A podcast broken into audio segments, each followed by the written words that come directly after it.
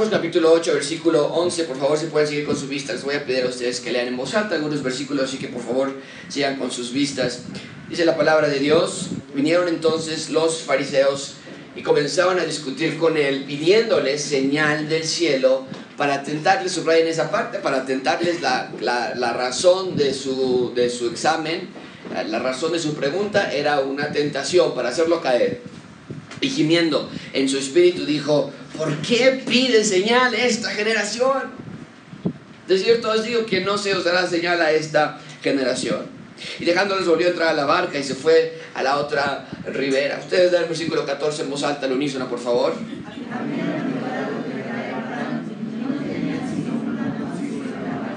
Y él les mandó diciendo, mirad, guardaos de la levadura de los fariseos y de la levadura de Herodes. ¿Qué quiere decir eso? Lo vamos a ver. Y discutían entre sí diciendo, es porque no trajimos ¿qué? Pan. Pan.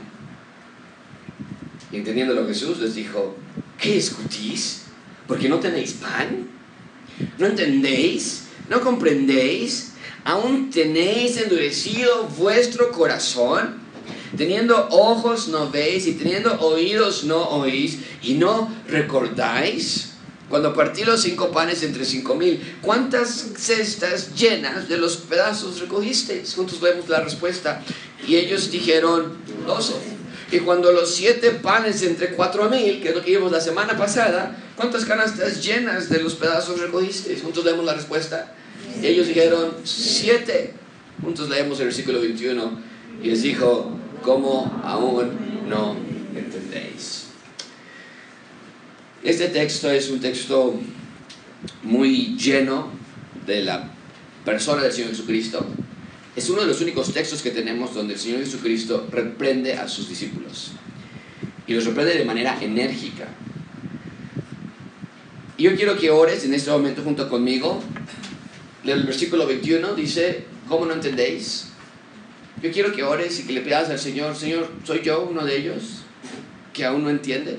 ¿Soy yo parte de ellos?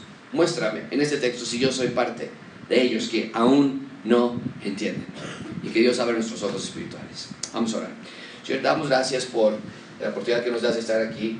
Damos gracias por tu amor, por tu dirección, por tu guía. Damos gracias por un libro que nos dejaste como ningún otro libro, lleno de revelación de quién eres tú. Yo, Señor, a veces nuestras vidas demuestran que aún no entendemos, aún no entendemos. Y eso es un gran peligro. Así que ayúdanos, Señor, a entender esta mañana la razón por la que tú decidiste dejar registrada para la eternidad un evento en donde los discípulos pensaron que estabas molesto porque no llevaron pan.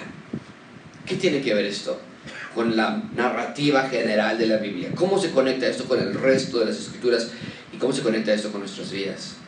Lo pedimos en el nombre de Cristo Jesús. Amén. El propósito de Dios es el de revelarse al hombre. Dios nunca se ha escondido de la criatura. Dios no es un ente que ha decidido crear a una humanidad que tendrá un gran grado de dificultad en encontrar quién es Dios. Dios no nos ha dejado solos, no nos ha dejado huérfanos, no nos ha dejado sin instrucción, no nos ha dejado sin un camino que nos lleve hacia Él. Esa es la clase de maldad que hay en el corazón humano, ¿no es verdad? Eh, abandonar, olvidar, dejar. Pero no así Dios. Una de las cosas más hermosas que hemos aprendido en nuestro estudio de Marcos a lo largo de estos meses es que Dios tiene un profundo deseo de rescatar a su creación hacia Él. Hemos visto que Dios quiere instalar un reino aquí en la tierra. Él quiere reinar sobre nosotros en un lugar perfecto, con una creación perfecta. Por eso no podemos decir, si Dios existiera, entonces no permitiría todo el mal que ocurre en la actualidad. Si Dios existiera, entonces nos lo haría saber. Si Dios existiera, ya hubiera hecho algo para reparar todo lo malo. Y no podemos decir eso porque en efecto, como Dios existe, ya ha vencido el mal por medio de la cruz, como Dios existe, ya hizo algo para reparar todo lo malo en la cruz. Y muchísima atención con esto, como Dios sí existe, lo ha dejado escrito en la Biblia. La Biblia es la inspiración perfecta de la palabra de Dios. Cada palabra registrada allí es la revelación de quién es Dios. No tenemos que andar buscando, no tenemos que andar cruzando nuestros dedos para ver si encontramos a Dios. No tenemos que preguntarnos cuál de todas las religiones que están ahí será la buena. Porque las religiones más grandes del mundo, el Islam, los testigos de Jehová, los católicos, mormones, cristianos e incluso hasta los budistas, no son totalmente religiones distintas en sí sino que todas esas religiones tienen a la Biblia como un libro sagrado y ven a Cristo como el enviado, algunos, el Mesías, el buen profeta o alguna versión que ellos inventen, pero no están ellos totalmente reemplazando la Biblia y tirándola a la basura, no están borrando la Biblia, sino que agregan a la Biblia o alteran a la Biblia o bien reinterpretan la Biblia. Entonces, no es que tengamos muchas religiones, sino que tenemos muchas interpretaciones de la Biblia. Y mi pregunta es, ¿por qué no dejar que la Biblia hable por sí misma. Que la palabra de Dios nos hable, no que nosotros hablemos por la palabra. Y esto es muy importante que quede claro, porque Dios es un Dios que se revela al ser humano. No nos ha dejado a la suerte de que le encontremos de alguna manera. Hay algunas corrientes que enseñan que Dios nos ha dejado solos, y que depende de nosotros que le encontremos. Otros dicen que Dios está en todas partes. Otros dicen que Dios salva a todas las personas al final de cuentas. Otros dicen que Dios se manifiesta a cada persona de manera distinta. Y otros dicen que realmente a Dios nadie le puede conocer. Pero amigos, todas esas mentiras son clichés religiosos que aparte de confusos, son tristemente, son tristemente sin esperanza. Porque si conocer a Dios se trata de mi experiencia, de mi suerte, de mi habilidad, de ver algo sobrenatural en lo alrededor, de se trata de mi bondad o de mi conducta, pues qué terrible clase de Dios que hace algo así. Aventarnos al planeta sin decirnos quién es Él. Y no nada más eso, crearnos para darnos un propósito que no nos va a decir el por qué estamos en la tierra, de dónde venimos, hacia dónde vamos. Nada estaría claro para hacer para, para el ser humano. En otras palabras, ya que aceptaste que Dios es un Dios desinteresado en ti, porque literalmente te creó y a ver ahora si lo encuentras, ahora tenemos que también entender que Dios es un Dios represivo, porque no nos dice nada cómo comenzó todo, por qué creó todo, quiénes son salvos, qué pasa después de la muerte, para qué tener familia, para qué tener hijos, si Dios es Dios, entonces por qué necesitaba crearnos. O sea, es como que nos da un manazo ese Dios cada vez que hacemos una pregunta y dice, no pregunten, no hay revelación, no hay instrucción. Y si Dios fuera esa clase de Dios, entonces no merecería que creyéramos en Él. Y cualquier persona que crea en una clase de Dios así, está perdiendo su tiempo. No necesitamos a un Dios así. Ya tenemos organizaciones con esas características. Tenemos gobiernos opresores que no revelan la información, que no son transparentes, que callan a los que protestan, que ocultan la verdad, que la maquillan, que no responden, que mienten, que manipulan por medio de esconder información. No me digas que tu Dios es así. Y mucho menos no me digas que crees en una clase de Dios así, mucho menos que se merece adoración. Pero gracias al Padre, amigos que nuestro Dios, el Dios de la Biblia, no es así. Y no dejes que nadie te venda la idea de que Dios puede ser así, un Dios que no se ha revelado hacia nosotros, y al mismo tiempo que puede ser un buen Dios. Por favor, a esa, clase, a esa clase de gobierno se les derroca. Y cuando caen se celebra. Entonces, que no nos digan, nadie realmente sabe si Cristo es Dios. Que nadie nos diga, nadie realmente sabe quién es Dios. Porque asegurar que Dios sí existe, como muchas personas dicen, yo sí creo en Dios. No, no, yo sí creo en Dios, yo sé que hay algo, pero pues para conocerle la verdad está muy complicado. No, para saber cuál de todos, no, no, no, yo no, yo no me meto en nada de eso, yo nada más creo en Dios. Pero entonces decir algo así es, es aceptar que si Dios existe nos dejó a todos en una irreverente obscuridad. Y sin embargo la escritura revela todo lo opuesto. A Moisés, sin tapujos, sin ambigüedad, sin tener que debatir o adivinar o coadyuvar. Dios le dice en Éxodo 3:14, Moisés, yo soy el que yo soy. Y así vas a decirle a los, que, a los hijos de Israel, yo soy, me envió a vosotros. Y Cristo de nuevo, sin tapujos, sin taparse la boca, les dice a sus discípulos, yo soy el buen pastor, yo soy el pan de vida, yo soy la puerta, yo soy el camino, la verdad y la vida. Y cuando Tomás, uno de los discípulos de Cristo, encuentra a Cristo resucitado, Cristo, eh, Tomás le dice, Señor mío, Dios mío. Cristo dijo, abierto, sin que suene como un acertijo, yo y mi Padre somos unos. No tenemos que pensar, ah, yo y mi Padre somos unos. ¿Qué habrá querido decir con eso? Pablo lo mismo, Pablo mismo lo dice en Colosenses 1.15, Él es la imagen, Cristo, del primogénito, la imagen del Dios invisible, el primogénito de toda la creación, porque en Él fueron creadas todas las cosas, las que hay en los cielos, las que hay en la tierra, visibles e invisibles, sean tronos, dominios, principados, potestades, todo fue creado por medio de Él y para Él. Bueno, pues podríamos pensar nosotros. En Génesis dice que Dios creó todo. Y aquí Pablo dice que Jesús creó todo. Entonces, ¿quién creó todo? Y tenemos que ver que la revelación de Dios es clarísima al respecto. Dios se revela al hombre, no nos deja sin información, nos da guía y nos da claridad y nos da dirección. Jesús y Dios son uno. Pero mucha atención con esto, amigos.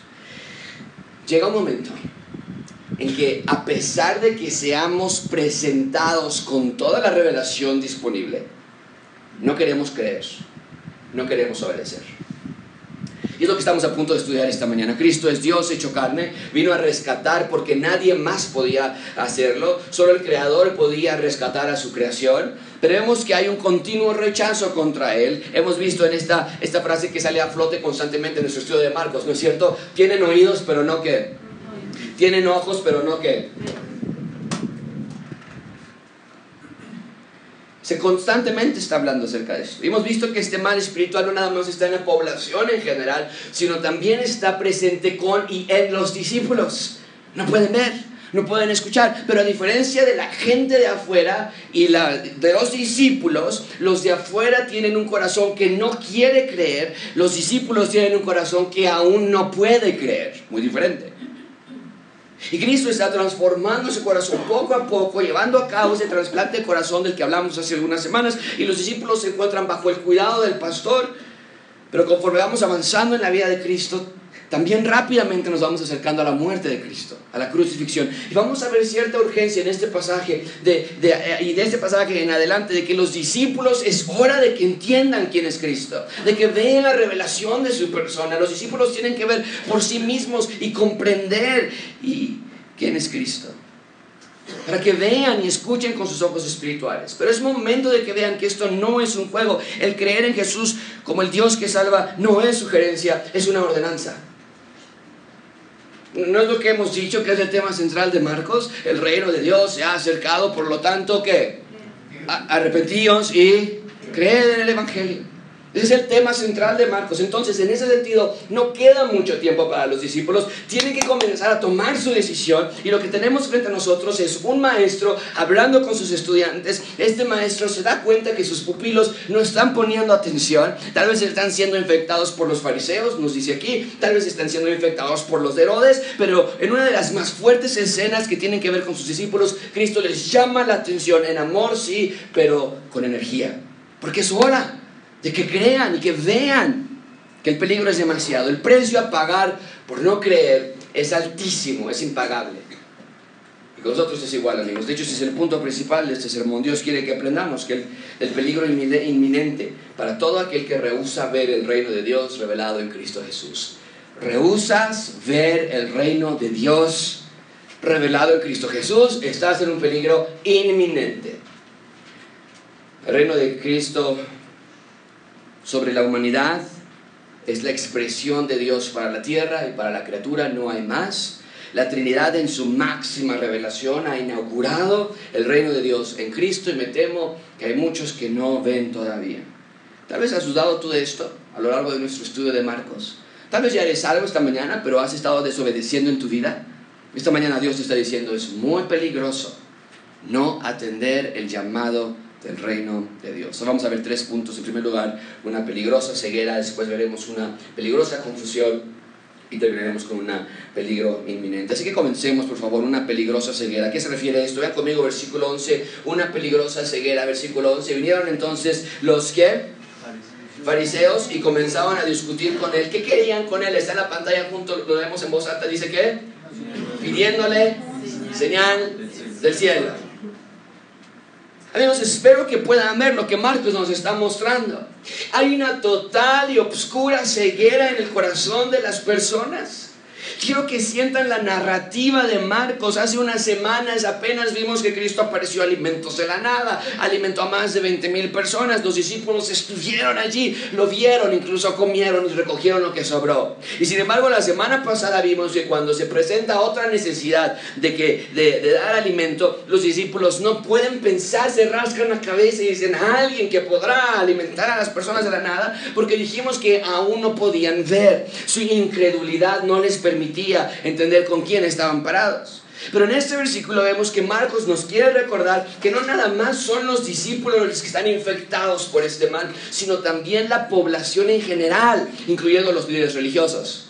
Pero tienes que entender esto, amigo, porque no, nada más puede explicar que, que vieron lo que vieron las personas y aún así no creyeron. Tienes que entender esto. No creyeron gracias a su incredulidad. Y permíteme hablar de esto por un minuto, porque la incredulidad es ver, pero no creer. En nuestro contexto, tú y yo no vimos eso. Yo no vi a Cristo aparecer 20 mil eh, alimento para 20 mil personas. Yo no lo vi. Pero podemos cambiarlo y entonces decir, la incredulidad es leer lo que Cristo hizo, pero no creer. Lees que Cristo dio a, a miles de personas pan, pero no crees que puede proveer para ti en tu propia vida. Lees que Cristo caminó sobre el agua, lo lees, con, cierras el texto, pero no crees que es Dios, Cristo. Lees que Él creó de la nada, alimento de la nada, pero no le obedeces tú como el Creador. Lees que Dios te dice que le obedezcas, que no haya disensiones, que no haya chismes, murmuraciones, griterías, maldad, pero no crees que es tan importante, no crees que es tan necesario. Lees que en la iglesia nos debemos amar profundamente y aún así tenemos rencillas con personas porque lees pero no crees. Lees que debe haber perdón entre esposos, o debes que debes, o lees que debes leer la Biblia, o que debes confesar tus pecados, pero no lo crees. ¿Ves? Que nosotros podemos ser iguales a ellos. Vemos, pero no creemos. Examina tu corazón, amigos. Sigamos adelante, vean conmigo de nuevo, versículo 11. Vinieron los fariseos, comenzaron a discutir con él, pidiéndole señal del cielo para tentarle, amigos. Podemos leer este versículo y pensar, ¿cómo que pidieron señal del cielo? Pues que no han visto todas las señales que ya han hecho, que revivir a alguien no es suficiente, que sanar, alimentar, caminar sobre el agua o hacer a sordomudos hablar y cojos andar, eh, que no pueden ver esas realidades. Pero amigos, el problema es que no, no es que no vieron las señales, el problema es que no las creyeron muy diferente. Y creo que todos nosotros debemos detenernos en este minuto. Quiero hacer un frenado en frío antes de pasar al versículo 12, porque podemos ser culpables de tener también nuestros oídos y nuestros corazones cauterizados. Y yo me hice esta pregunta cuando estaba estudiando este texto, amigo. Yo quiero que, eh, hacértela también a ti, que tú te la hagas a ti mismo. ¿Estás dispuesto? amiga, ¿estás dispuesta a creer en Cristo? ¿Estás dispuesta a creer que obedecer a Cristo en tu vida, estás dispuesto, estás dispuesta a creer que obedecer a Cristo en tu vida es imperativo, no es una opción. O lo vas a ver como algo opcional. Pero te quiero pedir que si no vas a obedecer la voz de Dios, si no vas a eliminar tus rencillas que puedas tener con alguien, si vas a seguir pensando que el de allá te cae mal o el que de aquí es un mentiroso, si vas a seguir odiando a tu esposo o a tu esposa, si vas a seguir con tu semana sin oración y lectura de la Biblia y confesión de pecados o iglesia en casa, si vas a seguir mintiendo a tus padres, dándoles una imagen de lo que no eres realmente, si vas a seguir gritando a tus hijos, entonces ya no sigas, porque solo te estás engañando a ti mismo.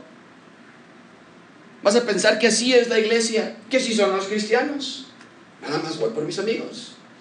Me gusta el ambiente Voy a la iglesia todos los domingos porque, pues, porque voy todos los domingos. Y cuando escuches, hey, nos debemos amar los unos a los otros, se te va a hacer normal escucharlo. Cuando escuches, hey, hijos, obedecer a sus padres, se te va a hacer normal escucharlo.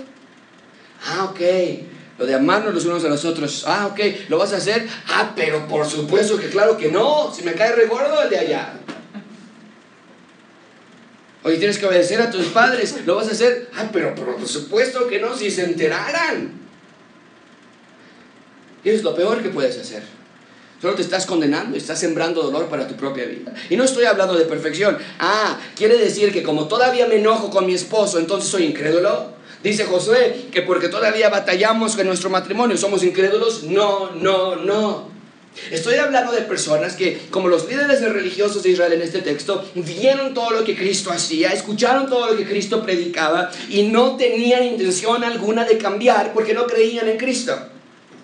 De la misma manera sucede en nuestras iglesias. Estoy hablando de las personas que saben lo que Dios dice de un tema, cualquier tema, pero que no tienen la, la más mínima intención de cambiar. Y no quiero yo participar en tu engaño. No voy a ser un buen pastor si te digo, ah, todo está bien. No, no todo está bien. ¿Sabes que mentir diariamente está mal? ¿Sabes que iglesia en casa es necesario para el creyente? ¿Sabes que no engañar a tu esposa está mal? Engañar a tu esposa está mal. ¿Sabes que decir groserías no agrada a Dios? ¿Sabes que criticar a otros está mal? Pero no quieres detenerte, no quieres cambiar, no quieres huir de esos pecados. Entonces es incredulidad. Y te digo hoy, no te engañes más. Es justamente lo que Cristo va a hacer hoy a llamarles la atención fuertemente a sus seguidores, porque el verdadero pastor no puede engañar a sus ovejas. Tienes que hablar con la verdad. Vean de nuevo versículo 11. Vinieron entonces los fariseos, comenzaban a discutir con él pidiéndole señal del cielo para tentarle. Es una prueba que querían hacerle a Cristo. ¿Qué clase de señal querían? No sabemos. Señal del cielo. Pero ese no es el punto. Marcos quiere que veamos que los fariseos estaban ciegos espiritualmente. Y la semana que entra lo vamos a ver en el siguiente pasaje, en el siguiente texto donde Jesucristo sana a una persona ciega. Vamos a ver la ilustración, cómo se conecta perfecto con esto. Pero quiere Marcos que veamos los fariseos, los líderes religiosos estaban ciegos. Porque después de leer toda la cantidad de actos sobrenaturales que Cristo había hecho en este momento, los fariseos aún así piden señal. Pero mucha atención con esto, amigos el hecho de que pidieron señal a Cristo fue la señal de ellos de que no querían creer. Es increíble. Ellos pensaban que estaban tentando a Cristo, estaban condenando a ellos mismos.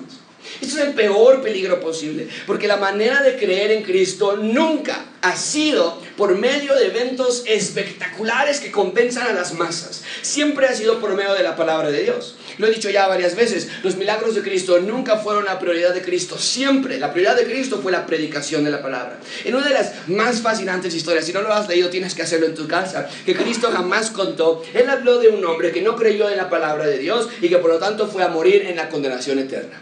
Y una vez ya allí, el, el hombre viendo la realidad de todo, viendo el terrible sufrimiento y él estando allí, no quería que su, que su familia, que todavía no había muerto, llegara a ese lugar. Así que hace una increíble petición, es una conversación extraordinaria que no puedes leerla sin, sentirte fascinado al respecto. En Lucas 16, este hombre le dice a Abraham, te ruego, envíes a la casa de mi padre, porque tengo cuántos? Tengo a mis cinco hermanos allá. Ella está muerto, está en tormento. Para que les testifiques. A fin de que, ve, que no vengan ellos también a este lugar de tormento. Abraham le dijo, Ah, sí, ahorita los mando, ¿verdad? No. Tienen a Moisés. Tienen a los profetas. Óiganos. Él entonces dijo, no, no, no, no, no, no, no, no entiendes. Es que ellos necesitan una señal del cielo. Ellos se van a arrepentir si uno de los muertos se levanta de la tumba, se limpia la tierra y va y les dice, eh, van a creer. No, ¿quién, no va a creer algo así? Dice Abraham, no, si no oyen a Moisés, no oyen a los profetas, si está hablando de la palabra de Dios, está refiriéndose a las escrituras. Si cuando se las leen no los quiere escuchar y se tapan los oídos espirituales para decir yo no creo en eso, ni aún un muerto que se levante de allí, ellos van a creer. Es una cosa increíble. La idea es clarísima. Los fariseos pensaban, con una señal del cielo, danos una señal del cielo, creemos en ti. Pero claramente vemos en este texto que es la exposición a la palabra de Dios lo que necesita alguien para que se arrepienta.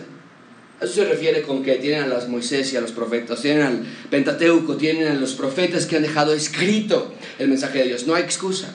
Y si tú no quieres leer, creer la palabra, si la Biblia no te convence, de verdad, amigo, amiga, Nada en esta tierra jamás te va a convencer de que el reino de Dios se ha acercado y por lo tanto tienes que arrepentirte y creer en el Evangelio.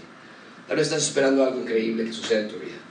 Mira, yo esto más o menos sí lo creo, y, pero si algo me pasara, no, si abro mi refrigerador y está lleno de comida, ay, si yo, Señor, jamás vuelvo a decir ni una sola grosería. Si llego a mi casa y mi esposa me abraza y, me, me, recibe bonito, no, no, ya me vuelvo, me vuelvo monje, si es necesario. Pero dice Dios, no. Es la exposición a las escrituras lo que debe transformar tu corazón. Ven conmigo, versículo 12. ¿Cuál es la respuesta de Jesús ante la petición de una señal del cielo?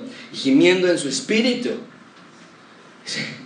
La palabra Jiménez de dolor, casi como gritar. ¡Ah! Dice Cristo. ¿Por qué pide señal a esta generación? ¡Wow! ¿Qué, qué escena tan espectacular ahora! Y los discípulos están viendo todo esto. Jamás habíamos visto a Cristo hacer algo así. Pero si nada más le pidieron una señal, acaba de caminar sobre el agua, acaba de alimentar a las personas, pues que se unan, ¿qué, ¿qué le pasa? ¿Por qué? De cierto que no se les va a dar señal alguna a estas personas. Y dejándolos, volvió a entrar en la barca y se fue a la otra ribera. Un profundo suspiro de frustración, de tristeza, de dolor. La idea es la misma que leímos hace un minuto. Cristo dice que a Moisés y a los profetas tienen, óiganlos. No les voy a dar señal. Bueno, sí les va a dar una señal. En el texto paralelo al que estamos leyendo, Mateo nos indica que Jesucristo dice algo más. Marcos se omite esto, pero gracias a Dios que tenemos cuatro evangelios que nos dan toda la fotografía completa. Y Mateo agrega que Cristo dijo algo más. Dijo, no les voy a dar señal. Bueno, sí les voy a dar una señal. Vean conmigo el versículo 39 eh, de Mateo. La generación mala y adúltera demanda señal, pero no les voy a dar señal, sino la señal del profeta Jonás. Porque como estuvo Jonás en el vientre del gran pez, tres días y tres noches, así estará el Hijo del Hombre en el corazón de la tierra, tres días y tres noches. Los hombres de Nínive se levantarán en juicio con esta generación y la condenarán, porque ellos se arrepintieron a la predicación de Jonás. Y he aquí, más que Jonás, más que un profeta, está aquí, en este lugar.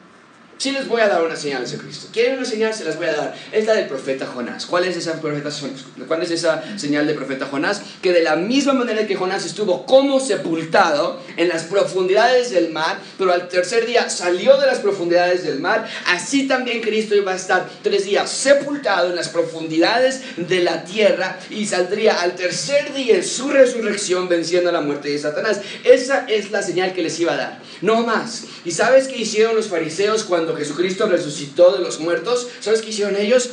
Pagaron a testigos para que mintieran y dijeran que los discípulos se habían robado el cuerpo del Señor Jesucristo. Total incredulidad debido a su total ceguera. Bien, ahí tenemos peligrosa ceguera. Quiero hacer énfasis que el texto está hablando de una ceguera espiritual.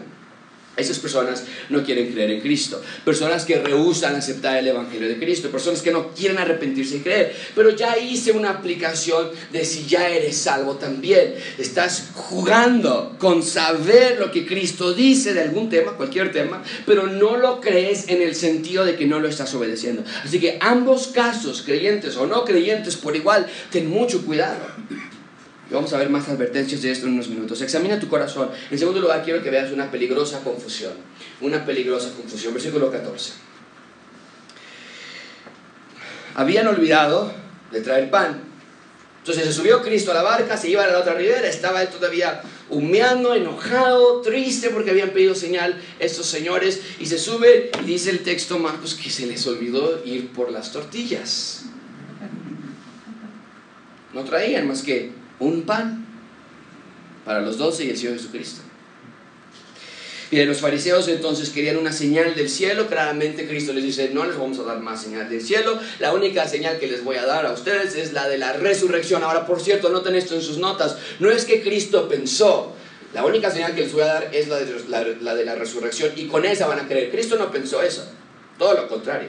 La señal de la resurrección, cuando Cristo resucitara, iba a a hacer condenación. Iba a poner un punto final a la condenación de las personas, condenación eterna a todo aquel que no crea en el Mesías como el Hijo de Dios. Entonces, el texto simplemente nos dice aquí que los discípulos olvidaron traer pan, tal vez distraídos por el evento, tal vez confundidos por lo que acababa de pasar. Nunca había visto a Cristo enojado de esa manera. Pero el punto es, no llevaban comida más que una sola pieza de pan. Y cuando estaban ya en la barca, dejando la costa, Cristo, Cristo está sentado en la barca y comienza a hablar con ellos. Les comienza a enseñar. Ven conmigo, versículo 15. Ya Marcos nos dio ese, esa nota parentética, se les olvidó la comida. Versículo 15 y les dijo, ¿saben qué? Cuídense, guárdense de la levadura de los fariseos y la de Herodes. Este es el maestro hablando con sus estudiantes. Es hora de aprender. Saquen sus cuadernos, saquen sus, lápices, saquen sus calculadoras. Aquí viene la clase. Esa es la idea. Y la lección es muy clara. Vienen apenas de adentro de la playa diciendo que los fariseos pidieron señal y Cristo aquí les advierte de dos peligros, la levadura de los fariseos y la de Herodes. ¿A qué se refiere con eso? Muy simple. Si todo el ministerio de Cristo gira alrededor de su predicación, y lo dijimos así, que el reino de Dios se ha acercado, entonces eh, lo que está enseñando, lo que está predicando, lo que está hablando, eh, se refiere al reino de Dios. Entonces, la levadura de los fariseos y la de Herodes tiene que ver con una perspectiva incorrecta del reino de Dios. En otras palabras, la levadura que está hablando aquí, habla de enseñanza incorrecta. Anótalo en tus Biblias, anótalo en tus notas. Cuando dice, cuídate de la levadura de los fariseos o la de Herodes, está hablando de, de enseñanza incorrecta. ¿Qué esperaban los fariseos del reino de Dios? Ellos esperaban que sí viniera un Mesías. Desde luego que, y todavía están los judíos esperando a su Mesías. Claro que creían en el Mesías, pero era un Mesías libertador político, que llevara a la nación a independencia, que los sacara de Roma y que los pusiera como una potencia mundial. Eso es lo que esperan los judíos del Mesías. Y no es que estén locos, así se enseñaba en el Antiguo Testamento. Si tú lees las profecías del Mesías, no, hombre, este Mesías iba a ser un hombre que iba a poner el reino en sobre, sobre por, todos los, los, los, reinos del mundo. ¿Recuerdas en Daniel capítulo 4 cuando leímos de la visión de Nabucodonosor? Una pequeña roca iba a destruir todos los imperios y esa roca iba a poner un reino eterno. Esa es la clase de Mesías que esperaban. Entonces dice Cristo, cuidado con la enseñanza de los fariseos que piensan que el reino de Dios nada más es algo político, pero también cuidado con la enseñanza de los de Herodes. ¿Qué quiere decir eso? Recuerden ustedes que Herodes era una dinastía, no un hombre, una dinastía que gobernaba a Israel como marionetas del imperio romano, desde luego. Pero que el punto es, ¿qué esperaba esta dinastía de Herodes? Ellos querían un reino para ellos, ellos querían un reino para sus familias, eran una dinastía. Entonces Cristo les está advirtiendo de creer en alguna de estas dos perspectivas del reino de Dios. Ni el reino de Dios es político, ni tampoco nada más es para beneficiar a una familia o una dinastía. Ambas partes, los de fariseos y los de Herodes, están poniendo su mira en lo propio. Los fariseos quieren gloria, poder e independencia y los de Herodes quieren control y beneficio y riquezas. Pero el reino de Dios no es para eso. Y desde el inicio Cristo ha estado predicando la versión verdadera del reino. ¿Cuál es la versión verdadera del reino? Dios es el creador del ser humano, el ser humano se rebeló contra Dios, Dios viene a instalar ahora un reino en la tierra, ustedes arrepiéntanse y crean en el Evangelio y entonces sean ciudadanos del reino de Dios. Esa es la versión correcta del reino de Dios. Y Cristo les está diciendo, cuídense de tener una visión incorrecta del reino, de pensar que el reino de Dios está abierto a debate, que se cuiden ellos mismos de querer definir ellos mismos los puntos. ¿No es así? Dios, el Rey, nos ha dado el camino, Él nos ha dado la verdad, Él nos ha dado la vida y se llama Jesús, el Mesías, el Hijo de Dios, Dios en carne, 100% hombre, 100% Dios. Pero el punto es que Cristo les está enseñando esta verdad porque son estudiantes y el momento de su crucifixión se acercaba rápidamente. Cristo quería que los discípulos estuvieran seguros, verdaderamente convencidos del mensaje del reino. Esto no nada más era un debate abierto. El tema de hoy a debatir es ¿qué piensan del reino de Dios? Esto no es la hora de opinar con Leo Zuckerman. Esto no es videocharla astillada con Julio Astillero. Esto no es el momento de escuchar los apuntes de Dennis, Dennis Dresser. Mucha atención con esto, amigos. Ni Dios, ni Cristo, ni la vida eterna, ni sus palabras están abiertos a debate. Dios no nos creó para que investiguemos a Dios. Dios nos creó para que reflejemos su imagen y andemos como ciudadanos del reino de Dios. Eso es todo. Dios no nos dejó a cargo de una investigación. Dios nos dejó su instrucción.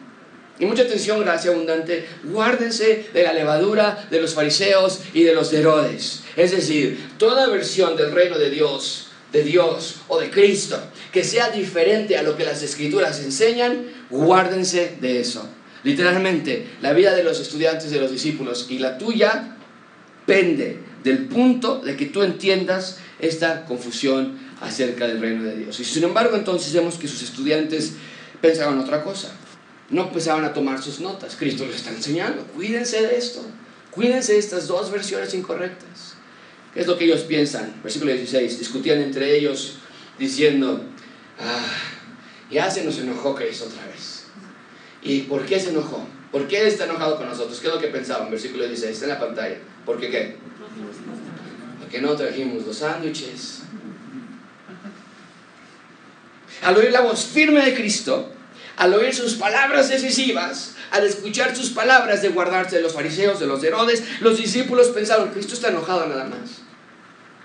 Y estaban seguros que la molestia es porque, se no, porque no habían llevado de comer. Estaban seguros que Cristo había explotado por su ineptitud, la de los discípulos. Que teniendo 12 discípulos, ninguno se le ocurrió ir a comprar la comida y discutían entre sí ese texto. No, yo digo que es la culpa de Pedro. Mira, yo lo que sale cada quien, pero Pedro es el que tuvo la culpa. Y Pedro decía, ah, no, a mí no me digas. Yo ya le dije a Andrés que fuera a comprar. No, tú, no, tú. Estaban discutiendo entre ellos. Y de nuevo, vemos que no pueden ver. Y esa ceguera es causa de preocupación por parte de Cristo. Porque si mantienen esa ceguera a sus discípulos, entonces no van a ser salvos. Y amigos, nadie puede ir al Padre sino por Cristo. Entonces, si ellos, los discípulos, si no pueden creer en Cristo, no pueden ir al Padre. El punto es, no pueden ver, no pueden escuchar, no pueden entender. ¿Por qué? Ya lo dijimos hace algunas semanas, porque sus corazones aún estaban endurecidos y Cristo estaba trabajando en sus corazones, gradualmente abriendo sus corazones para que entiendan. Ahora no se espanten, no, te preocupes. No es que a Cristo se le está saliendo de control y se está mordiendo las uñas porque estos cuates no entienden. Al final de este capítulo tú lo puedes leer, los discípulos van a declarar quién es Cristo, lo van a entender, sus ojos van a ver. Pero ese proceso de abrir los ojos espirituales es algo que solamente Dios puede hacer y es algo que Él solamente puede lograr. Bien, ahí tenemos una peligrosa confusión porque los discípulos creen que Cristo estaba molesto porque les hacía falta de pan. Cuando hay un peligro tan terrible como el que se encontraban ellos, las palabras tienen que ser fuertes, tienen que ser firmes, tienen que ser enérgicas. Porque los discípulos estaban por caer, estaban a centímetros de caer en el mismo bache que los fariseos habían caído. Y Cristo no lo va a permitir. Ven conmigo en último lugar, un peligro inminente. Un peligro inminente. Versículo 17. Y entendiéndolo Jesús les dijo. Tenemos que detenernos aquí por un segundo nada más. Vamos a escuchar a Cristo hablar con sus estudiantes como nunca antes lo había hecho. Estás a punto de leer palabras que Cristo le dijo a sus discípulos que no encontramos en algún otro lugar. Cuando Cristo vio el peligro en que se encontraban las personas, les hace cinco preguntas que sigue haciendo hasta nuestros días. La primera es, ¿qué discutís?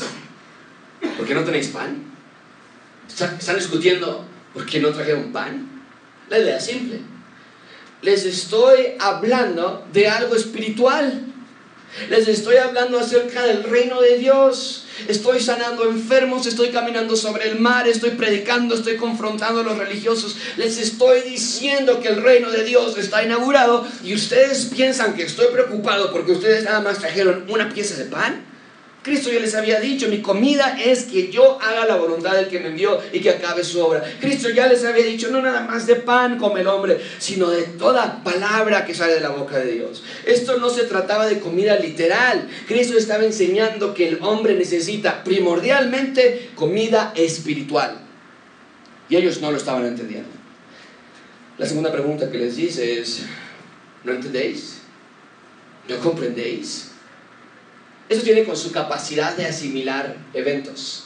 La idea es esta, amigos. Los discípulos iban de milagro en milagro, de evento a evento, sin asimilar, sin sentarse ellos y pensar en sus cabezas que si lo que predicaba Cristo era verdad, entonces ellos necesitaban, primordialmente ellos necesitaban arrepentirse de sus pecados. Porque eso era la predicación de Cristo. A cada lugar que iba hacía un milagro y predicaba que el reino de Dios se ha acercado, arrepentíos. Y la idea es que los discípulos estaban atrás asentando con sus cabezas diciendo, sí, arrepiéntanse, todos ustedes arrepiéntanse. Ok, ya nos vamos, vámonos de aquí, guardamos nuestras cosas y al siguiente lugar, hacer el show. Y llegaban a algún lugar y te ponían sus cosas y otra vez, Cristo, échales, que se arrepientan, por favor. Sin ellos ver que ellos necesitaban arrepentimiento en sus corazones. No veían todo eso. Conmigo la tercera pregunta. ¿Aún tenéis endurecido su corazón? Eso está haciendo referencia al capítulo 6, cuando Marcos nos dijo que no sabían que Cristo era el que estaba caminando sobre el mar, porque sus corazones aún estaban endurecidos. Y la pregunta no es porque Cristo no sepa la respuesta. Claro que Cristo sabe que sus corazones siguen endurecidos, sino que van, es más bien para que ellos sepan que su corazón necesitaba de una transformación total que solamente Cristo podía hacer. Ahí tenían que doblar sus días y decir, estás hablando de que llevamos todo este tiempo y no vamos, toda esta predicación también era para nosotros, estaban ciegos, es como quitarse una venda y decir, yo quiero arrepentimiento entonces. La cuarta pregunta, versículo 18. Teniendo ojos no ven, teniendo oídos no oyen. El Señor Jesucristo está, le está hablando con los discípulos. Estoy seguro que los discípulos decían, ah, Señor, tienes a la audiencia incorrecta. Estas preguntas generalmente se las haces a ellos, no a nosotros. Es la primera vez que Cristo está diciéndoles a ellos de una manera tan directa, ustedes, ciegos y sordos espirituales. Esta pregunta es muy interesante. En el Antiguo Testamento el pueblo de Israel tenía que haber creído en Dios como su rey y no lo hicieron. Fueron capturados entonces por Babilonia y entre los que se capturaron a Babilonia se llevaron a un personaje del cual tuvimos una serie eh, extensa acerca de este hombre que se lo llevaron exiliado de Jerusalén a Babilonia. ¿Alguien se acuerda su nombre? Y ya hicimos toda esa serie de Daniel, pero uno de los profetas que predicó para que Israel se arrepintiera fue el profeta Jeremías. Jeremías profetizaba de la caída de, Jerusalén a la mano de Babilonia. Y él decía, viene este mal, viene Babilonia por ustedes, arrepiéntanse y Dios los va a perdonar. Pero a pesar de su predicación, a pesar de las advertencias de Jeremías, la gente no quería escuchar. Y llegamos a Jeremías 5.21 y dice unas palabras que son casi idénticas a lo que ustedes ven en las pantallas. Venlo ustedes mismos, hagan la comparación por ustedes mismos. Eso es lo que Jeremías le dice a Israel. Oíd ahora esto, pueblo necio y sin corazón, y sin corazón y tiene ojos y qué? Y tiene oídos y qué? Un corazón, dice sin corazón, que la, que la palabra sin corazón es que no tenían un corazón de carne, está hablando del espiritual, o lo podríamos decir de esta manera, corazones endurecidos, que no ven y que no oyen. Y es lo que Cristo les está enseñando. No entienden, no comprenden, no ven, no oyen. Esa es la idea, amigos. Que lo que había pasado en el Antiguo Testamento estaba sucediendo de nuevo. Y no quiero que pases por alto que como lector nos debes tratar el corazón y decir, no, no, no, no puede pasar otra vez, porque dijimos que Cristo eligió a 12 discípulos para hacer un recomenzar de Israel. Era una representación, uno por cada tribu. Era como Cristo diciendo, lo que yo quería hacer con toda la nación, lo voy a hacer a escala con estos 12 discípulos y ellos van a ser mi reino y yo voy a ser su rey. Y estamos a punto de que lo crucifiquen en este texto y dice el Señor Jesucristo, pero ¿saben qué? Ustedes dos están igual que la nación de hace 400 años. Están igual. Y como lectores debemos decir, no, ¿y qué va a pasar entonces? Si Israel como nación no creyó, y si ahora este mini escala tampoco creyeron, entonces ¿qué esperanza hay? Y Cristo llega a escena y pide arrepentimiento y predica, predica, que el reino de Dios ha llegado, que para entrar tienen que arrepentirse, predica que en el reino de Dios no hay enfermedad, ni muerte, ni dolor, pero los discípulos piensan que está en Cristo muy molesto porque no llevaron pan. La última pregunta es increíble. No recuerdan. No recuerdan. Amigo, no sé cuánto tiempo llevas asistiendo a Gracia Abundante.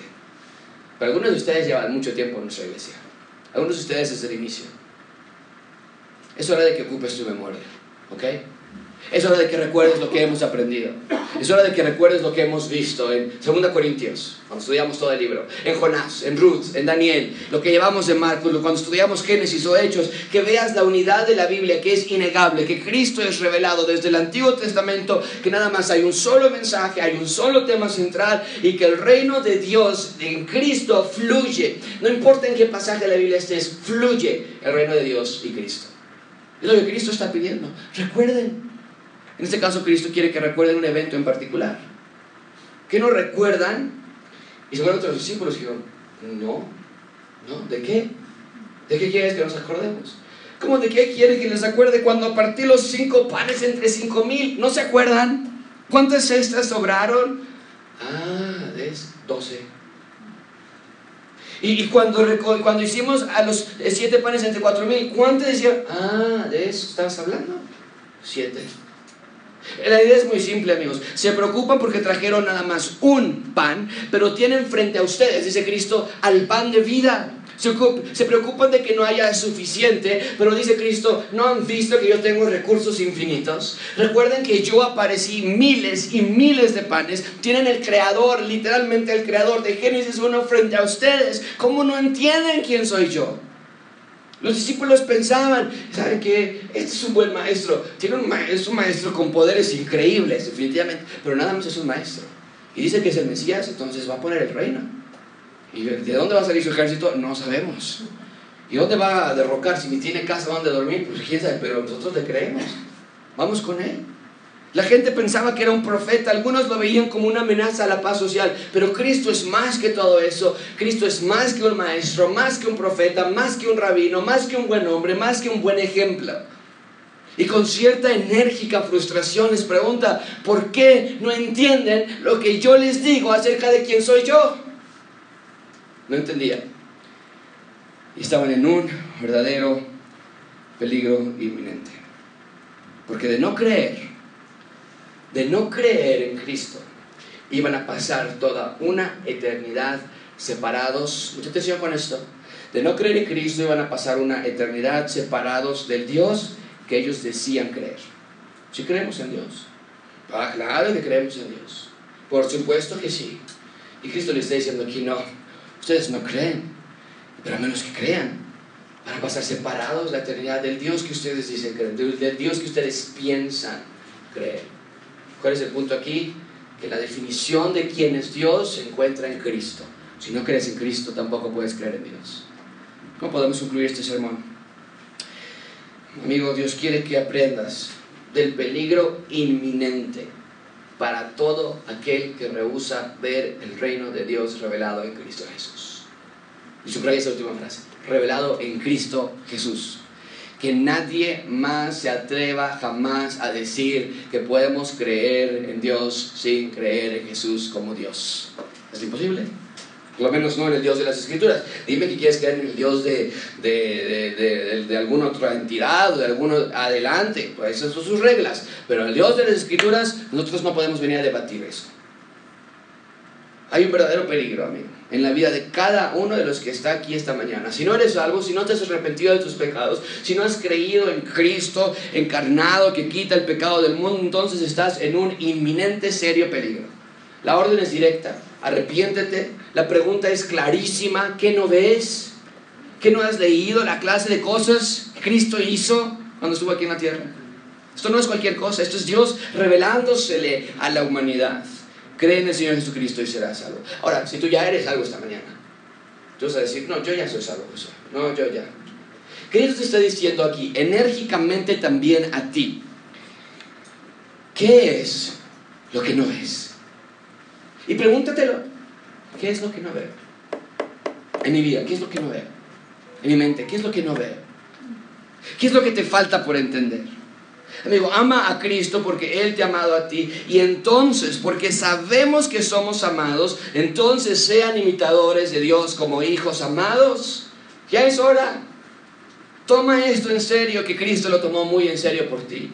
Vive como su hijo, imitando su amor, imitando su paciencia, imitando su transparencia, imitando su integridad, imitando su santidad, su mansedumbre y su bondad. Sé santo como Dios es santo. Que no nada más veas, pero no creas. Que no nada más oigas, pero no hagas. Si Santiago nos recuerda que los verdaderos creyentes, que los verdaderos ciudadanos del reino de Dios, no son oidores olvidadizos, sino que son hacedores de la palabra de Dios. Vamos a orar.